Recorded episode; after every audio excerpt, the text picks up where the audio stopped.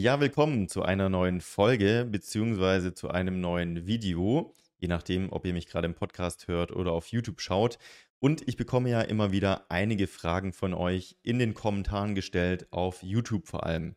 Und ich möchte mir heute mal die Zeit nehmen, in diesem ersten Format eure Fragen zu beantworten und dir gleichzeitig die Chance geben, wenn du jetzt schon Fragen im Kopf hast zu Amazon FBA, kann wirklich alles sein, egal wo du gerade steckst, schreib mir die doch direkt jetzt auf YouTube in die Kommentare und dann werde ich die in diesem Format auch im nächsten Mal wieder beantworten. Und ich würde sagen, verlieren wir gar nicht so viel Zeit, sondern steigen wir mit den Fragen ein. Und die erste Frage war von Aref. Er hat mich gefragt, wie würdest du ein Produkt in einer Nische launchen, wo PPC nicht erlaubt ist? Ja, es gibt also Nischen, wo PPC nicht erlaubt ist, zum Beispiel Erotik. Und seine Frage war, was würdest du machen, um hier zu ranken? Und das ist natürlich ein Grundsatzproblem, weil das hauptsächliche Anfangsranking entsteht natürlich durch PPC hauptsächlich.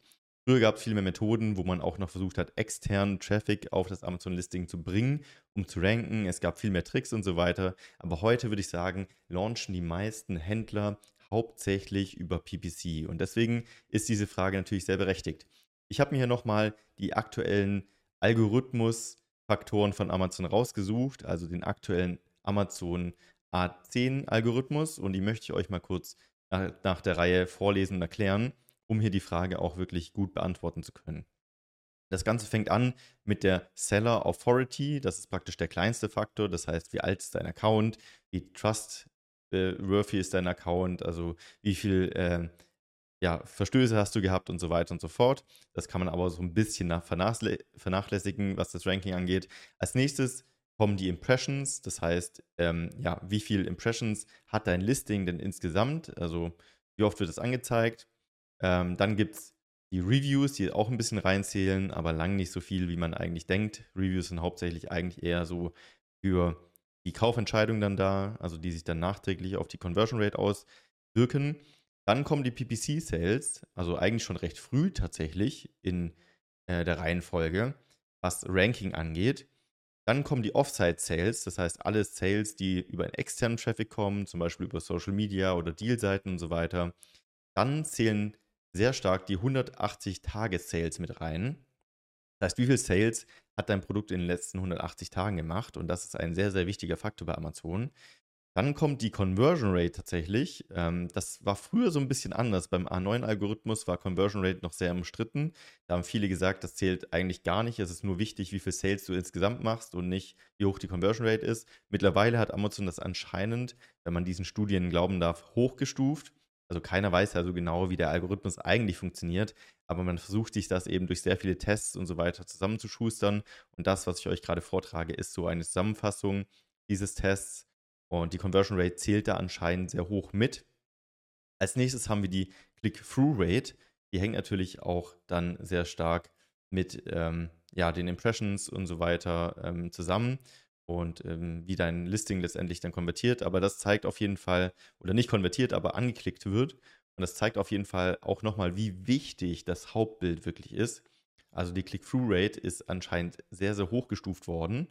Und als letztes kommen natürlich die Organic Sales. Die zählen am meisten. Das heißt, wie viele Sales machst du wirklich von Kunden, die organisch dein Produkt auf Amazon suchen, also ein Keyword eingeben und dann dein Produkt kaufen.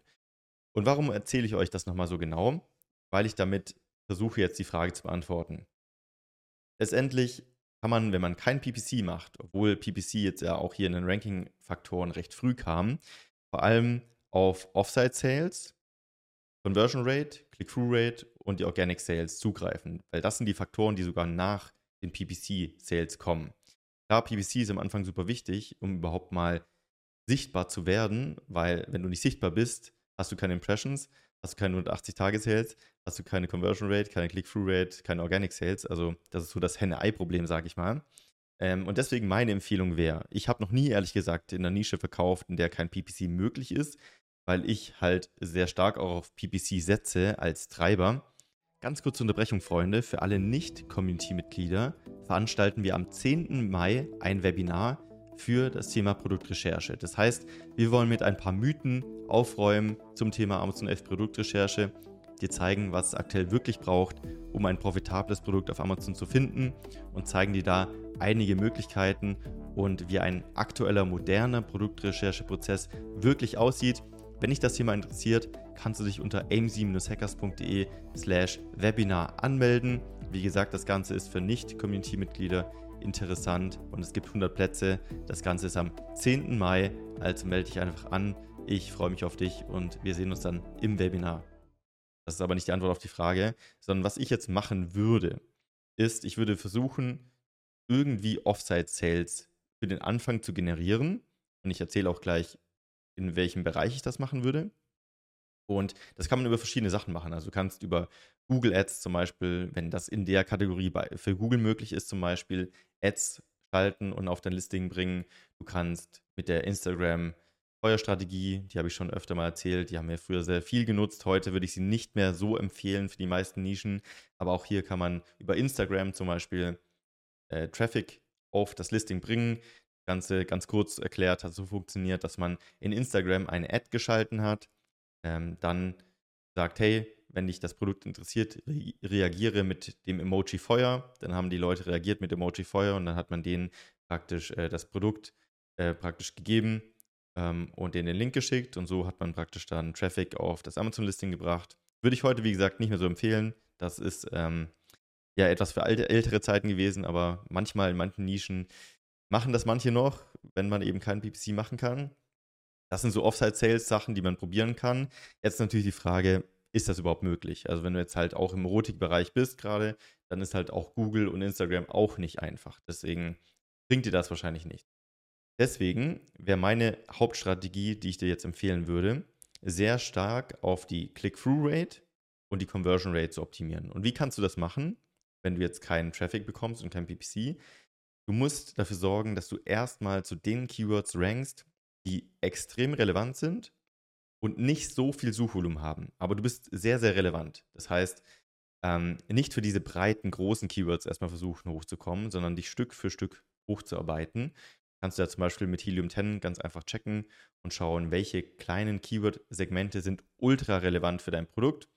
Also wenn du zum Beispiel jetzt einen grünen Gartenschlauch ähm, für Blumen verkaufst, blödes Beispiel, aber einfach um es zu erklären, da macht es keinen Sinn, direkt zu versuchen, für Gartenschlauch allgemein zu ranken, weil das hat ein riesen Suchvolumen, sondern idealerweise für grüner Gartenschlauch für Blumen.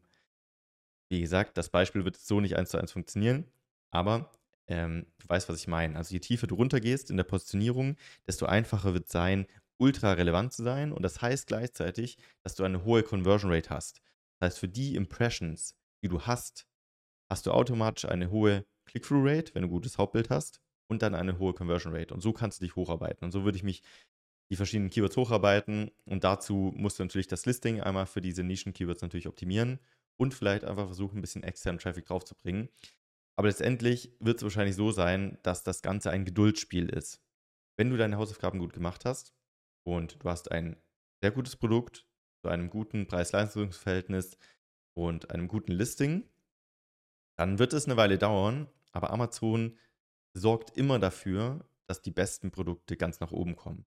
Wenn deine Konkurrenz auch keine PPC-Anzeigen schalten kann, dann musst du langfristig nach oben kommen. Also am Ende ist es nur ein Geduldsspiel. Man kann, wie gesagt, jetzt hier so ein bisschen rumtricksen. Ähm, aber ich kenne auch sehr viele Seller, die in Nicht-PPC-Nischen sehr erfolgreich sind. Und die sagen durch die Bank eigentlich weg, es ist halt ein Geduldsspiel. So, kommen wir zur nächsten Frage. Der Real Joker hat mich gefragt, äh, mal angenommen, ich habe meine Hausaufgaben gemacht und ein Top-Listing mit sehr guten Fotos. Wie schafft man es, in der Honeymoon-Phase so viel wie möglich zu verkaufen? Bitte um Tipps, danke. Also ganz kurz, die Honeymoon-Phase ist die Phase auf Amazon, die geht so die ersten Wochen, nachdem das Listing online ist. Was heißt Listing online? Das heißt, dass die Ware eingesendet wurde und live geht. Und diese Phase, die ist etwas besonders bei Amazon, weil Amazon versucht natürlich herauszufinden, ist dieses neue Produkt, was wir gerade online bekommen haben, vielleicht ein besseres als das, was schon seit Jahren auf Amazon verkauft. Weil du musst dir vorstellen, würde Amazon immer nur die Händler oben lassen, und keinen neuen Händlern oder keinen neuen Produkten eine Chance geben, könnten sie nicht sicherstellen, dass der Kunde am Ende das beste Produkt bekommt. Weil vielleicht kommt ein viel innovativeres Produkt auf den Markt, hat aber dann keine Chance, weil das andere Produkt schon sehr lange online ist und viele Bewertungen hat. Deswegen macht Amazon diese AB-Tests. Das heißt, in der Honeymoon-Phase schaut Amazon, komm, wir äh, platzieren das neue Produkt einfach mal an Stelle 3. Und deswegen sieht man auch völlig random teilweise Produkte, die irgendwie so drei Bewertungen haben und ganz frisch sind, auf Platz 3, obwohl die da eigentlich offiziell gar nicht hingehören. Das ist die Honeymoon-Phase. Und in dieser willst du natürlich so schnell wie möglich Amazon zeigen, dass dein Produkt gut und relevant ist. Und deswegen ist die Frage hier von The Real Joker, wie man denn am meisten verkauft in dieser Phase, weil du willst der Amazon zeigen, dass du viel verkaufen kannst. Dann platzieren sie dich auch direkt weiter oben nach dieser Honeymoon-Phase. Und die Strategie, die die meisten nutzen aktuell, die ich selbst auch nutze, ist, dass ich sehr mit Preissegmenten spiele. Das heißt, sehr viele überlegen sich, wo ist denn mein Break-Even-Preis und fangen mit dem an. Das heißt, in der ersten Woche verkaufst du vielleicht zu deinem Break-Even-Preis, also vielleicht 50% von deinem Targetpreis. In der nächsten Woche verkaufst du 60, dann zu 70, dann zu 80, dann zu 90, bis du am Ende bei deinem Targetpreis angekommen bist. Auch hier Vorsicht, bitte nicht einfach äh, direkt beim Anlegen, wenn ihr das Listing anlegt, euren 50% Preis als erstes eintippen. Tragt immer einen höheren Preis ein am Anfang, am besten sogar den 150% Preis einfach ein, den ihr wahrscheinlich nie verlangen wollt, weil Amazon speichert sich das, den ersten Preis, den ihr eingebt bei Amazon beim Listing. Und dann bekommt ihr vielleicht später Probleme mit der Buybox, also dass man das Problem in den Einkaufswarenkorb legen kann. Und deswegen das als kurzer Hinweis. Aber das ist eine Strategie, die ich dir empfehlen würde, die sehr viele Seller gerade nutzen, die sehr gut funktioniert, einem niedrigen Preis zu starten und die stückweise hochzuarbeiten, weil logischerweise, wenn du sehr günstig bist und trotzdem ein super Angebot hast, du hast geschrieben, du hast ein Top-Listing, wenn du auch ein gutes Produkt hast, ein attraktives, dann wirst du natürlich viel öfter gekauft, wenn du günstiger bist. Kleiner Disclaimer dazu, das funktioniert nicht immer in Design-Nischen, weil Design-Nischen den Aspekt haben, dass sie durch einen höheren Preis auch einen höheren wahrgenommenen Wert haben. Heißt, auch bei Geschenkennischen und so weiter muss man da ein bisschen aufpassen. Aber generell ist das eine Strategie, die auf jeden Fall Sinn macht. Und dann natürlich PPC ballern, also klar, äh, Honeymoon-Phase musst du richtig Gas geben, PPC, also einfach so viele Sales wie möglich generieren. Die Honeymoon-Phase oder allgemein die Launch-Phase ist einfach ein bisschen Geld verbrennen. Das ist einfach so, das gehört zum Game dazu. Aber du sicherst dir da langfristig auch damit dann die richtige Position und deswegen lohnt sich das Ganze auch. Aber auch allgemein gilt hier natürlich Geduld üben und das ist das, was ich dir empfehlen würde. Ein kleiner Hack noch, vielleicht dazu. Du hast ja auch die Möglichkeit, im Backend bei Amazon so kleine Angebote zu schalten oder Coupons zu aktivieren. Schau mal, wie das in deiner Übersichtsseite auf Amazon wirkt. Vielleicht haben deine Konkurrenten nicht so viele Angebote geschalten. Man bekommt ja diesen kleinen grünen Badge zum Beispiel, wenn man ein Angebot eingestellt hat, je nachdem welches Angebot. Und das fällt natürlich auf. Das stoppt den Kunden, wenn er scrollt. Man nennt das auch ein Scroll-Stopper oder ein Pattern Interrupt. Das heißt, die Kunden bleiben hängen an diesem grünen Element und schauen sich dein Listing dann eher an. Das kannst du auch noch nutzen am Anfang. Aber wie gesagt, die meisten spielen da einfach mit dem Preis. ECB hat gefragt, nach wie vielen Jahren Amazon FBA gab es bei dir die erste Steuerprüfung? Ich hatte im Video äh, Buchhaltung und Steuern kurz erwähnt, dass ich ähm, da mal einen Fall hatte bezüglich Steuerprüfung und der kam bei mir nach den ersten sieben Jahren. Ich hatte die ersten paar Jahre über das Einzelunternehmen verkauft, dann irgendwann äh, umfirmiert sozusagen auf eine GmbH. Und mit der GmbH habe ich dann, ich glaube, noch drei Jahre verkauft, bis die Steuerprüfung kam. Also ja, einfach nur so zum Einschätzen. Man sagt auch so, die Steuerprüfung kommt so in den ersten sieben Jahren irgendwann. Es kommt natürlich auch auf deine Umsätze drauf an. Die meisten Finanzämter, würde ich sagen, prüfen keine kleinen Unternehmen, weil da können sie auch nicht so viel holen. Das heißt, erst wenn du gewisse Umsätze erreichst, kommt da wahrscheinlich äh, irgendwann eine Steuerprüfung. Aber es gibt auch Unternehmen, habe ich mir sagen lassen, die haben 20 Jahre keine Steuerprüfung gehabt und machen trotzdem gute Umsätze. Das ist auch vielleicht so ein bisschen random. Kommt vielleicht auch ein bisschen darauf an, welche Sachen du alle machst, ob du im Ausland verkaufst, ob du importierst, was für eine Art Business du hast und so weiter. Aber ja, irgendwann kann sie auf jeden Fall kommen. Und die Follow-up-Frage dazu von Benny Müller war, welchen Fehler hattest du gemacht? Kannst du darauf eingehen, was passiert ist? Ja, ähm, ich hatte ja im Buchhaltungsvideo auch erklärt, dass es super wichtig ist, immer die Rechnung zu kontrollieren. Also ist der korrekte Mehrwertsteuersatz drauf, ist die Adresse korrekt, ähm, ist der Betrag korrekt und so weiter und so fort. Und deswegen ist es so wichtig, weil ich habe das schmerzlich gemerkt durch meine Steuerprüfung, ist nämlich aufgefallen, dass ich den falschen Mehrwertsteuersatz ausgewiesen hatte. Und ich bin ja jetzt nicht dumm. ich weiß ja, dass ich das machen muss.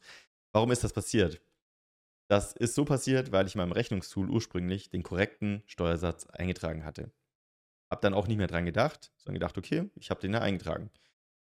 Durch einen Listingfehler auf Amazon hat sich die ASIN aber geändert. Heißt, das Rechnungstool hat plötzlich eine andere ASIN gesehen und diese mit dem Standardsteuersatz 19% einfach wieder angelegt. Der Steuersatz, den ich aber gebraucht habe, war 7%.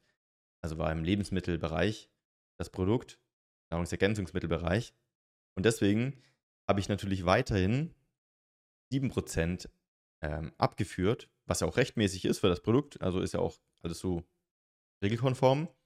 Das Problem war aber, dass durch diesen ASIN-Fehler, gekoppelt mit dem Rechnungstool, 19% ausgewiesen wurden. Das heißt, auf jeder Rechnung stand 19%, ich habe aber 7% abgeführt.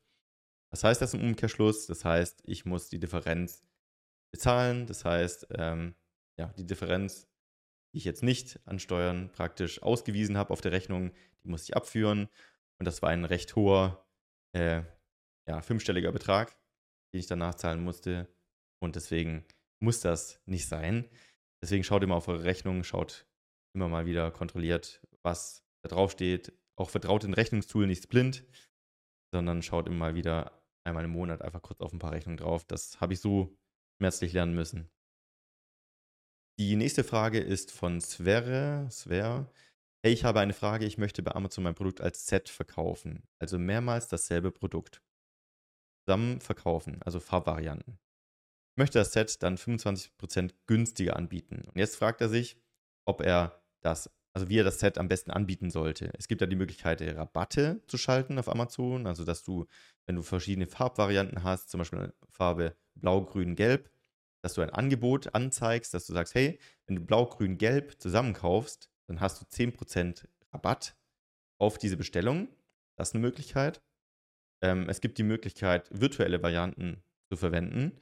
Das heißt, Amazon sorgt dafür, dass es eigentlich unterschiedliche Picks sind, die sie im Lager machen aber das zusammen als Bundle verschickt wird, also virtuelle Bundles. Das Problem ist, dass es in Deutschland noch nicht so komplett ausgerollt und noch so ein bisschen buggy. Deswegen will ich das jetzt auch nicht unbedingt nutzen. Und die letzte Variante ist, Sets zu nutzen. Also, dass du wirklich das Produkt fertig zusammenpackst als Varianten und dann zu Amazon schickst. Und das ist jetzt eine Frage, die nicht so einfach zu beantworten ist, ohne das Produkt zu kennen, weil bei Farbvarianten würde ich behaupten, ist es schwierig, weil du dann ja wirklich alle Kombinationen vermischen musst. Und du musst ja wissen, was sind so die Farbvarianten, die jemand gerne haben möchte. Das heißt, da ein Set einzuschicken, ist relativ schwierig, weil du müsstest ja alle Farbkombinationssets einschicken. Letztendlich ist es aber die beste Lösung, weil so hast du die meiste Kontrolle über die Sets. Es ist am einfachsten. Äh, es bringt Ranking für dein Listing und diese Rabatte das Problem ist, die nimmt niemand wahr. Also niemand sieht die einfach. Und wenn niemand sieht, dass es möglich ist, das als Set so zu kaufen mit Rabatt, dann macht es auch keiner. Das heißt, es kann sein, dass die Leute dann trotzdem mit mehreren Farben bestellen, aber sie bekommen den Rabatt nicht und dadurch ist kein Anreiz geschaffen. Das heißt, wenn du sicherstellen willst, dass die Leute wirklich den Rabatt auch sehen, weil das ist ja oft nur ganz klein im Listing irgendwo geschrieben, da guckt keiner hin, dann musst du es als Set machen. Aber ist vielleicht jetzt in deiner Form nicht so sinnvoll. Die Frage ist, ist es allgemein sinnvoll, jetzt bei Farbvarianten Sets anzubieten? Ich finde, Sets sollte man nur anbieten, wenn es wirklich einen begründeten Sinn macht. Also wirklich jetzt der Pfannenwender mit der Pfanne zusammen. Das ist ein Set, was Sinn macht. Aber jetzt zwei verschiedene Pfannen mit zwei verschiedenen Farben im Set zu verkaufen, da müsste man schon gute Daten haben. Aber ich kenne dein Produkt nicht, deswegen kann ich es nicht genau sagen. Aber wie gesagt, ich finde nur physikalische Sets sinnvoll am Ende, solange es noch keine virtuellen Bundles so richtig auf Amazon gibt. Printing News hat gefragt, hey, wenn ein Markenname bei der DPMA nicht existiert, kann ich den dann für meine Marke nehmen und das weltweit? Ähm, also zu dieser Frage, wenn sie nicht im DPMA registriert ist, kannst du es prinzipiell in Deutschland verwenden, aber du musst aufpassen, weil es gibt auch die Möglichkeit, eine Marke europaweit anzumelden. Du kannst zum Beispiel mal auf die Seite gehen tmdn.org also der TM-View. Da kannst du sehen, wenn auch Marken europaweit angemeldet sind. Also wenn da dein Markennamen eingibst, siehst du eher, ob das ähm, ein Problem sein könnte. Ähm, nur weil es nicht nur in Deutschland registriert ist, ähm, kann es auch sein, dass europaweit angemeldet ist. Es kann auch sein, dass ein DPMA angezeigt wird, aber ich würde lieber auf Nummer sicher gehen und da das nochmal bei TMDN checken. Genau, das war auch die nächste Frage. Wo kann ich weltweit angemeldete Marken prüfen? Das kannst du auf dieser Seite checken.